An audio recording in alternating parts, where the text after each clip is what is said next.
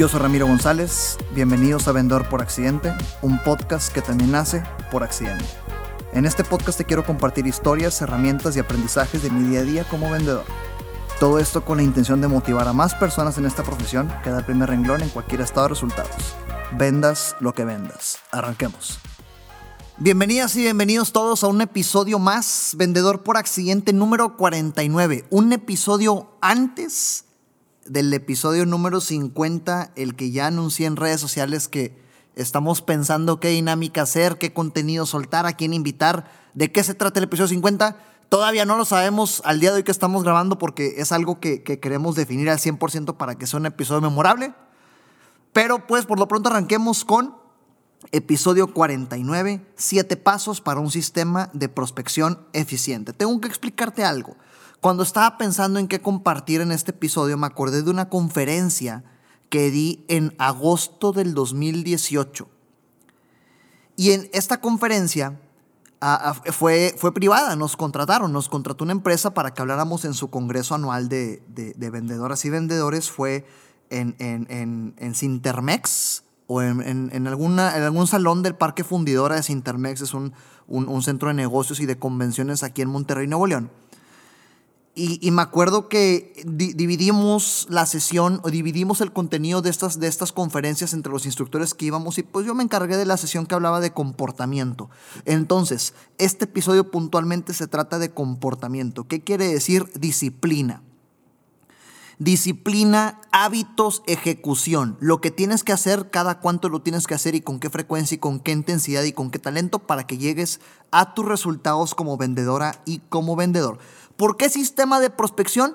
Porque son una serie de pasos, como te mencionaba ahorita, siete pasos que los concluí todos en una conferencia. Que, que si los sigues del paso 1, 2, 3, 4, así hasta el 7, la, aspiración o a lo que queremos llegar es a que tengas conciencia de qué es lo que tienes que hacer cada día dentro de tu rol como vendedora o como vendedor para que tenga resultado. Teniendo esto 100% claro, podremos arrancar. Primero que nada, acuérdate, las ventas es un juego de estadística. Las ventas es un juego de números. Si de 10 oportunidades cierras 5, bruto, fantástico, tienes un porcentaje impresionante, muy pocas personas se ven con este ritmo que tú tienes, contacta 100 para que cierres 50. No, no, no, hay, no, hay, no, hay, no hay cálculo extra. Pero si de 10 cierras una, está bien, con técnica mejoras tu porcentaje de bateo, no te me agaches, cambia el chip y en lugar de estar pensando en que te rechazaron nueve veces y ya ni quieres hacer la décima llamada o hasta te pones de buenas cuando ni te contestan, piensa, oye, ¿sabes que ya me batearon siete veces? Va, pues yo cierro de 10 una, no pasa nada. Me quedan tres intentos para lograr un sí. Las ventas es un juego de estadística y es impresionante cómo la gran mayoría de quienes vendemos no conoce su estadística. Entonces, estos siete pasos de un sistema de prospección eficiente te ayudarán a que después de hoy, si lo ejecutas, conozcas tu estadística y sepas qué es lo que tienes que hacer y con qué frecuencia para vender lo que tienes que vender. Número dos, no es cómo te sientes lo que determina cómo actúas, es cómo actúas lo que determina cómo te sientes. El número uno es, la venta es un juego estadístico, no, no, lo numeré, pero por te lo repito. Número dos, no es cómo te sientes lo que determina cómo actúas, es cómo actúas lo que va a determinar cómo te sientes. Te menciono esto como contexto, eh, como, como, como comentarios eh, que van antes de, los siete pasos, para que, para que tengas mentalidad a cada que los empieces a implementar en tu día a día. Acuérdate, no es cómo te sientes lo que termina cómo actúas. Muy pocas veces te van a dar ganas, me atrevo a decir que casi nunca te van a dar ganas de hacer llamadas en frío, de hablarle a un cuate que te recomendaron que ni te ubica y que es muy, probable que te, que te rechace. Muy pocas veces te van a dar ganas. Pero no es cómo te sientes lo que va a determinar cómo actúas. Tiene que ser cómo actúas lo que tú permitas que determine cómo te sientes. Si haces estos siete pasos, tu disciplina y hábitos en las ventas están cubiertos. Acuérdate, en algún episodio que ahorita te haré referencia a diferentes episodios que mencioné en este podcast, en algún episodio te mencionaba al famoso colombiano con padres asiáticos Yokoi Kenji. Y Yokoi Kenji tiene esta filosofía de que la disciplina tarde que temprano supera la inteligencia. De eso se trata este episodio. La disciplina tarde que temprano superará al talento. prepárate para reforzar material que en algunos episodios te he mencionado. Quiere decir que si, si gracias por cierto, si me has estado acompañando en, en los últimos 49 semanas eh, o en esos 49 episodios, suponiendo que los hayas visto con más intensidad, pues prepárate porque aquí hay un resumen, aquí hay varias, varias referencias a varios episodios. Ahora, si eres nueva, si eres nuevo, no pasa nada, te haré la referencia, ese es un resumen y te lo comprimí todo en siete pasos en, una, en un material tipo conferencia, pero, pero te lo diré ahorita en tipo podcast, con, la intención de que este tema de comportamiento y disciplina quede 100% preparado para ti. Así que empecemos. Antes de los siete pasos, cuestionate. Esa es la pregunta que hago siempre que me toca dar este tema en las sesiones de Sandler, cuando me contratan como instructor, porque como sabes, pues ahorita me toca vender eh, y representar comercialmente hablando el negocio de Imbrotec de mis amigos Javier Eugenio, quienes fueron invitados a este podcast, paneles solares. Ah, ahorita me toca vender ahí, pero pues me siguen contratando esporádicamente como instructor de Sandler y siempre que me toca hablar de prospección o de comportamiento, disciplina y hábitos, arranco con esta pregunta con la intención de que la gente reflexione. No es una pregunta con la intención de que me la contesten, es una pregunta retórica, con la intención de que reflexionen. ¿Qué significa un día productivo para ti? Ok, día es muy intenso, cámbialo a semana, cámbialo a mes. ¿Qué significa un día, semana, mes productivo para ti? Pregúntatelo a ti mismo. Oye, ¿qué significa un día productivo para mí? Y, y si te pones a pensar, nos empezamos a, cuestionar y a hacer bolas y de repente es un engrudo muy difícil de desenredar. Y no, que ser una persona exitosa, eso no significa nada. No, que trabajar mucho, tampoco significa nada. No, que cumplir mis metas, significa nada. La respuesta a qué significa un día, semana, mes productivo para ti tiene que estar definida en número. Y no me refiero a número de ventas, me refiero a número de ejecución número de comportamiento. Porque ten presente, y también te lo he comentado en otros episodios, un error que cometemos, y me incluyo, porque es, es humano cometer este error y tenemos que trabajar en, privarlo cada que nazca esta, esta necesidad. E, el error es medir nuestro, nuestro, nuestro medir nuestra, nuestra actitud o nuestra, eh, nuestro, nuestro buen sentir con las ventas que tenemos. ¿Qué pasa?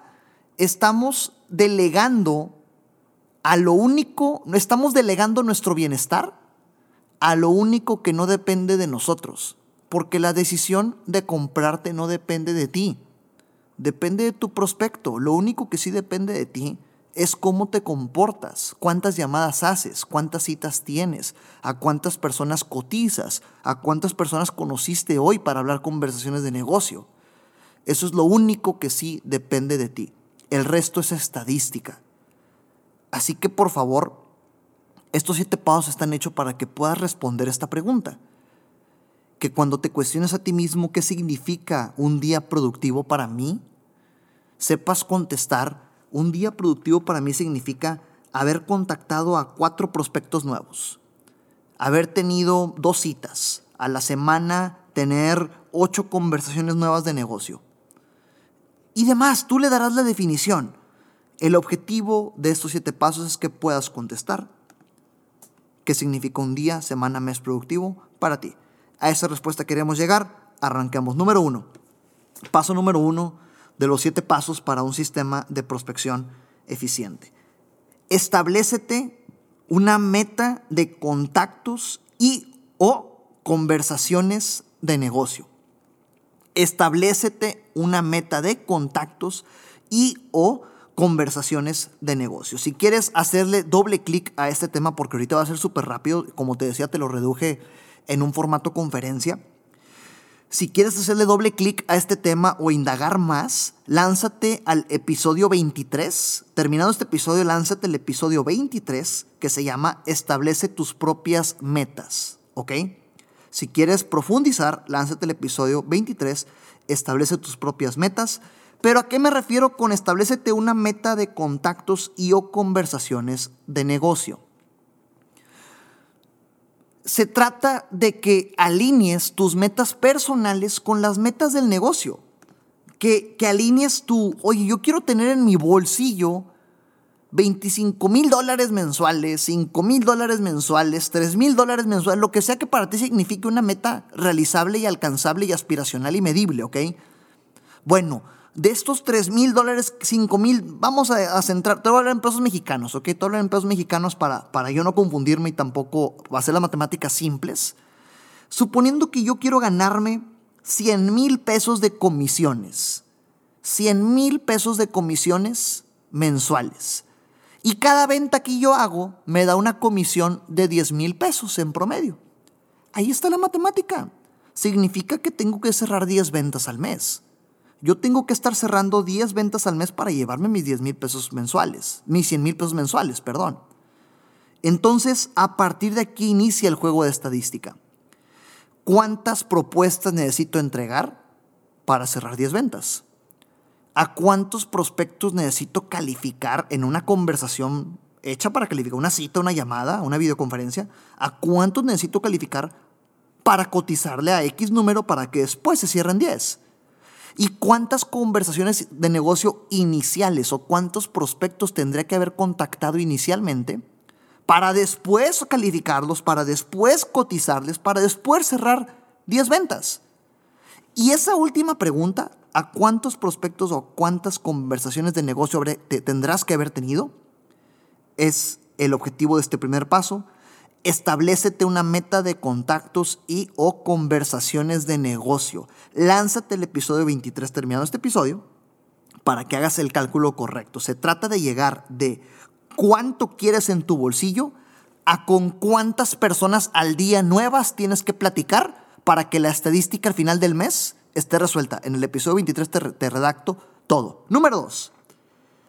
Define tus actividades de prospección. Número 2. Define tus actividades de prospección. Estas, imagínate que el resultado es cinco personas. Resulta que yo tengo que contactar y o conocer y o tener nuevas conversaciones de negocio con cinco personas al día.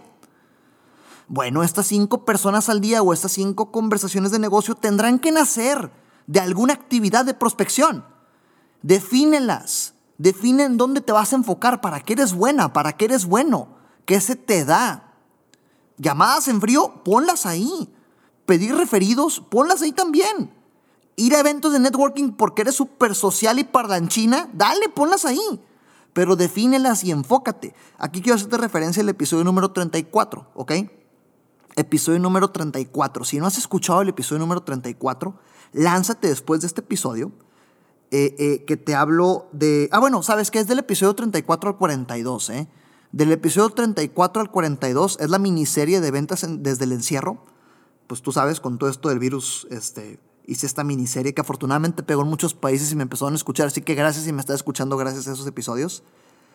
Ah, y, en, este, en, en, este, en esta miniserie te, te platico del 34 al 42 que si tú haces tu plan de prospección, hubieras hecho tu plan de prospección hace ocho meses, pues tal vez tendrías actividades como ir a eventos de networking, ir a desayunos, ir a expos, actividades que impliquen acercamiento social, ¿sí? O sea, no, no la Susana distancia, que es todo lo que estamos predicando ahorita, ¿verdad? Entonces, tal vez hoy no funcione, tal vez hoy no funcione tanto hacer ese, ese, ese plan de prospección porque pues hay distanciamiento social. El, coco o el punto concluyente de, esta miniserie en lo que refiere a plan de prospección es a todas estas actividades de prospección en las cuales estás a enfocar para sacar tus conversaciones de negocio necesarias, desglósalas, desglosa sus componentes y quítale el componente humano, quítale el componente físico, quítale el componente transaccional de la antigua normalidad y sustitúyelo por un componente digital. Y ahí tienes tu nuevo plan de prospección. Número dos, define tus actividades de prospección. Número tres, indicadores y estadística. ¿Con qué indicadores te vas a medir? Ya sea que seas gerente y tengas vendedoras y vendedores a tu cargo, o seas tú misma, tú mismo quien te rindas cuentas como vendedora, como vendedor, como emprendedor, emprendedor ¿Con qué indicadores y con qué estadística te vas a medir y te vas a ir dando cuenta de si lo que estás haciendo realmente funciona? Para que no pasen seis meses y te des cuenta después de seis meses que lo que hiciste no funcionó, mejor mídelo semanal y después mensualmente, ¿no? Mide qué indicadores vas a medir que se deriven después de las actividades de prospección. Aquí te dejo cuatro indicadores clave de desempeño que cualquier persona en ventas tiene que tener. Cuatro indicadores claves de desempeño que únicamente se clavan o se enfocan en tu comportamiento, en lo único que te compete. Número de conversaciones de negocio, lo que te decía ahorita, el resultado de la meta de conversiones de negocio, meta de contactos, es decir, a cuántas personas nuevas al mes tienes que contactar. De esas cuántas citas, llamadas, videoconferencia o conversaciones largas y tendidas para calificar se derivan, ¿ok? Vamos a llamarle este, este segundo punto oportunidades para calificar. De estas oportunidades para calificar, cuántas cotizaciones se derivan. Porque, ojo, si tú eres una vendedora o un vendedor que se la pasa regalando cotizaciones a medio mundo, pues así no vas a llegar tan lejos. Se trata de cotizarle a quien realmente es digno de merecer esta cotización. Entonces, número tres, ¿cuántas cotizaciones entregas? Y número cuatro, cierres. Si te fijas, es una estadística escalonada. Son indicadores escalonados. Te lo repito en listados para que los tengas precisos y a partir de ahora te midas con estos cuatro indicadores clave de desempeño que tienes como vendedora o que debes de tener como vendedora como vendedor. Número de conversaciones de negocio, número de oportunidades para calificar que se deriven, número de cotizaciones que se deriven y número de cierres que se deriven. Con esto tienes para medir tu desempeño. Y a partir de ahí te empiezas a dar cuenta por dónde cojeas en caso de que estés cojeando por algún lado. Porque imagínate que tengas mil conversaciones de negocio y ni una cita. Ah, bueno, pues tal vez estás prospectando en el lugar incorrecto con gente que no califique. O tal vez no estás haciendo las cosas correctas para calificar. O imagínate que tienes mil citas pero, y mil cotizaciones, pero ni un cierre. Ah, bueno, tal vez hay un tema de técnica por ahí. Solo midiéndolo lo podrás saber. Número cuatro, establece tu plan de prospección mensual. Una de las mejores prácticas que tienen los vendedores que rompen récords es que una vez al mes ya sea terminando el mes 1 para planear el mes 2 o iniciando el mes 2 para planear el mismo mes 2, se sientan a planificar lo que va a suceder durante su mes. Se sientan a planificar en qué van a invertir el tiempo lunes, martes, miércoles, jueves, viernes, sábado, en caso que trabaje sábado. Se sientan a designar, ¿sabes qué? Los jueves son días de prospección. Los viernes son días de correos. Los miércoles son días de LinkedIn. Los martes son días de contenido en Internet. Se sientan a planificar. Entonces, ese es el plan de prospección mensual. Te dejo cuatro puntos que puedes considerar en tu plan de prospección mensual.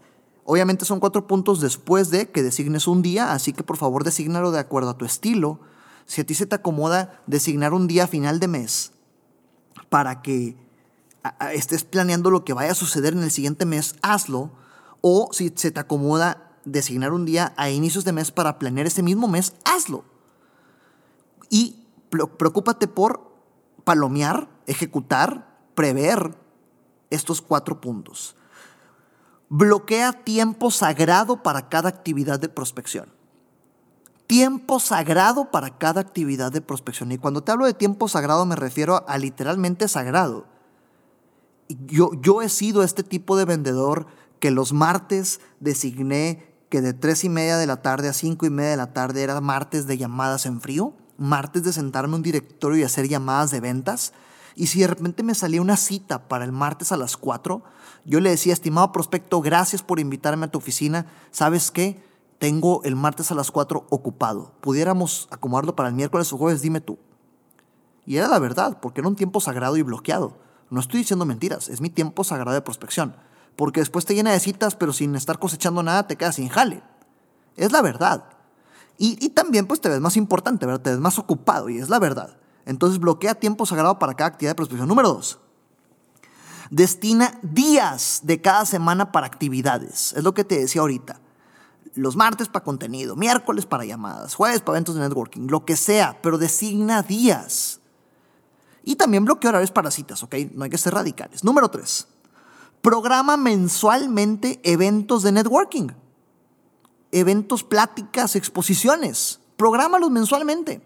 Ahorita con esta nueva normalidad, tal vez de aquí al 2022 que se nos vaya el virus, tal vez tengas que programar mensualmente qué eventos virtuales hay en los que puedas tener un cuadro de discusión, un debate, no sé, pero prográmalos. porque luego lo ves como una actividad deseable, como una actividad muy buena, pero nunca la ejecutas. Y punto número cuatro de establece tu plan de prospección mensual, fechas para establecer alianzas estratégicas. Este punto es importantísimo.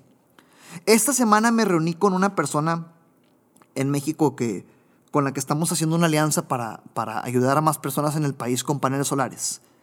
Y concluimos algo, un reto, un obstáculo, un bache que viven muchas personas que buscan hacer alianzas estratégicas es que te llenas de alianzas y o tienes una primera reunión con esta alianza, pareciera ser tan entretenida, tan padre, tan futurista, tan enriquecedora, tan millonaria la idea, pero simplemente queda en una muy bonita conversación y nadie lleva la acción.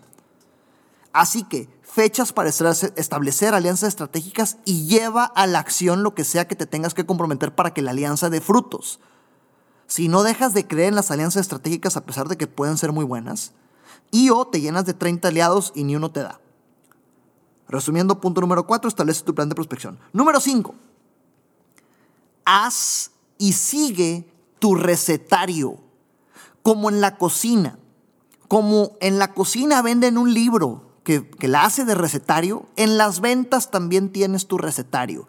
Porque en la cocina, para preparar el pastel delicioso que viste en la televisión, pues le tienes que poner, ah, y perdón si me equivoco en un ingrediente, acuérdate que yo no soy nada dulcero, le tienes que poner harina, huevo y leche y luego y dulces y betún y que la mezclas y luego batidora y esas cosas. Todo tiene un orden, todo tiene una proporción, todo tiene un paso uno primero y el orden de los productos sí afecta al resultado. Aquí en este caso, ¿ok?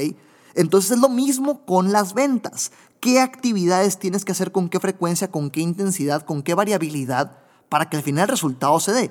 El plan de prospección es una gran parte, pero el recetario es para medirlo semanalmente. Con el recetario tú te vas midiendo semanalmente y te comprometes a lunes tengo que conocer cuatro personas nuevas y tener dos citas, martes cinco personas nuevas y tener una cita, miércoles tres personas nuevas y tres citas. Ese será tu recetario, lo cumples, pero lo tienes recordado todos los días. Entonces aquí te van cuatro, cuatro metas que te puedes poner semanales y medir de manera semanal para que tu recetario funcione. Número uno, meta de conversaciones nuevas diarias meta de conversaciones nuevas diarias, es decir, diariamente ponerte una meta de nuevos contactos. Número dos, meta de conversaciones por semana. Y ojo, es distinto. Cuando yo te hablo de meta de conversaciones por semana, no te estoy hablando nada más de nuevas. Te estoy hablando de los seguimientos también. ¿Qué meta de seguimientos tienes a la semana? Número tres, meta de citas, llamadas u oportunidades para calificar. Y número cuatro, meta de cierres. Tanteale, haz un pronóstico de cuántos cierres te, te avientas por semana. Recetario semanal para medir tu desempeño. Número 6. Mantente del lado correcto del problema. Número 6. Mantente del lado correcto del problema con nuestra famosa herramienta Paytime versus no Paytime. Aquí hago referencia al episodio número 19 de Vendedor por Accidente. Se llama ¿Quién es el dueño de tu tiempo? Lánzate el episodio 19 después de este episodio si no lo has escuchado. Y yo para reforzar el concepto de pay time, no pay time. ¿Ok? Conclusión al concepto de pay time, no pay time. Absolutamente todas las personas que vendemos tenemos dos tipos de actividades, dos tipos de tiempo, dos tipos de ejecución, actividades administrativas y u operativas y actividades comerciales, actividades de paga, pay time. Es decir, juntitis, junta de ventas, junta de producción, junta de X, Y y Z, alinear metas, pronósticos, estudios de mercado y todo lo que significa para ti operación y administración. Y Paytime, citas, prospección, llamadas, referidos, todo lo que implique prospección, ¿ok? El ejercicio de mantente el lado correcto del problema es que obviamente te tienes que enfocar en que la mayor parte de tu tiempo esté en Paytime. Porque el tiempo no Paytime es lo que se debe derivar del tiempo Paytime.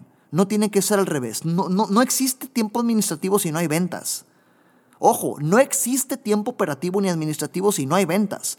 Así que dedícale el 80% a tiempo de paga, a tiempo pay time y el 20% de tu tiempo a tiempo no pay time. Número 7 y con eso terminamos la conferencia que me la acabo de resumir. Fue una conferencia como una hora y 20 minutos en aquel entonces. Te la acabo de resumir en un podcast. Número 7, plan semanal. Ten un plan semanal. Contrólate semanalmente. Si tú le metes turbo a estos siete pasos durante un mes, al principio va a ser complicado, tedioso, parece ser tardado, pero después lo haces hábito y lo haces un estilo de vida y ya no te cuesta trabajo. Plan semanal. te invito a que virtualmente hagas tu plan. ¿Ok? Y es más, es más, ¿sabes qué me encantará ver? Digo, eres libre de no hacerlo. Como todo lo que te comparto, eres libre de no hacerlo. Tal vez lo escuchas nomás por entretenerte y está bien. Pero si te late, aviéntate esta estructura de calendario que te quiero compartir y compártemela. ¿Ok? Si la quieres hacer pública, hazla pública. Ya ahorita, de un tiempo para acá me comparten muchas historias de Instagram, gracias. También post en LinkedIn, gracias. Compártanlas, hagan háganlas públicas. Yo creo que es una buena forma de compartirle al mundo esto que estamos haciendo. Aquí te va lo que, lo que te invito a que hagas y si quieres me lo compartas. En tu calendario virtual, llámale Outlook, el el, calendario del iPhone, el Google Calendar. Yo uso Google Calendar, por ejemplo. Si no tienes calendario virtual, empieza a usarlo. Está muy cool, está muy padre, es muy fácil, te recuerda digitalmente todo. Si tienes un dispositivo con el cual escuchas este podcast, puedes hacer un calendario virtual. Eso es un hecho. Y en tu calendario virtual, divide tu semana con colores del semáforo, en donde todo lo que esté manchado o marcado de color rojo sea tiempo personal todo lo que esté marcado de color amarillo sea tiempo no pay time, operativo o administrativo. Y todo lo que esté marcado de color verde sea tiempo pay time, tiempo de billete. Entonces imagínate que de repente tu semana ya no es, ya no es la semana del, trabajo nada más, tu calendario ya no es del trabajo, ya es tuyo para personal y trabajo. Entonces imagínate que de repente tu semana, uno del, del mes, se ve muy roja. Oye, que, a toda madre, qué padre, pasaste mucho tiempo personal, te la pasaste muy padre con tu novia, con tu novio, con tus hijas, con tus hijos, qué padre, pero al tiro, porque el tiempo personal cuesta. Y para la siguiente semana tienes que meterle turbo y galleta porque pues eso cuesta lana, así que preocúpate. resulta que la semana 2 estuvo muy amarilla. Oye, aguas, resulta que caíste en mucho análisis que trae parálisis. Tal vez te la metiste mucho tiempo en Excel y que juntas y, y oye, pues no hay mucho pay time. Y la semana 3 por fin es muy verde. Felicidades, eso es tiempo que te va a dejar dinero. Así que de una manera con colores del semáforo, puedes ver tu semana con panorama general y darte cuenta si, es, si constantemente estás cumpliendo el 80% pay time y 20% no pay time. De tu tiempo profesional, ¿ok? Porque el color rojo tiene que ser considerado parte de esto.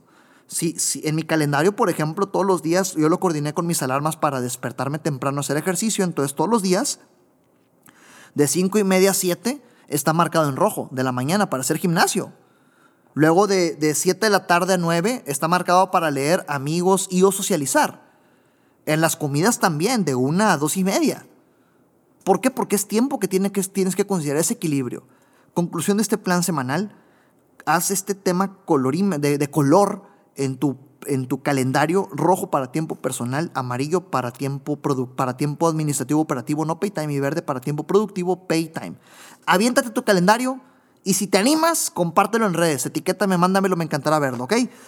Siete pasos para un sistema de prospección eficiente, meta de contactos y o conversiones de negocio número uno. Número dos, define tus actividades de prospección. Número tres, indicadores clave y estadística. Número cuatro, establece tu plan de prospección. Número cinco, haz y sigue tu recetario. Número seis, eh, ponte el lado correcto del problema, pay time versus no pay time. Y número siete, plan semanal.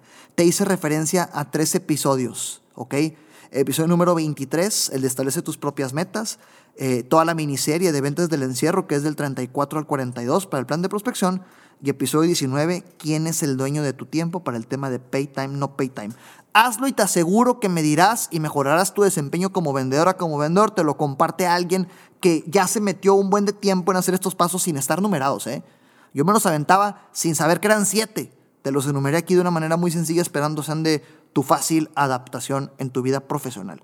Éxito y esperemos con ansias el siguiente episodio que es el 50, que al día de hoy, mientras estás escuchando, mientras estoy grabando este episodio 49, todavía no tengo 100% definido de qué vamos a platicar, pero me voy a esforzar porque es un episodio memorable. Hasta la próxima. Recuerda que nada de lo que escuchaste aquí sirve de algo si no lo ejecutas. Gracias por escucharme. Comparte para llegar y motivar a más personas. Sígueme en redes sociales como arroba Ram González A en Facebook, Instagram, YouTube y LinkedIn.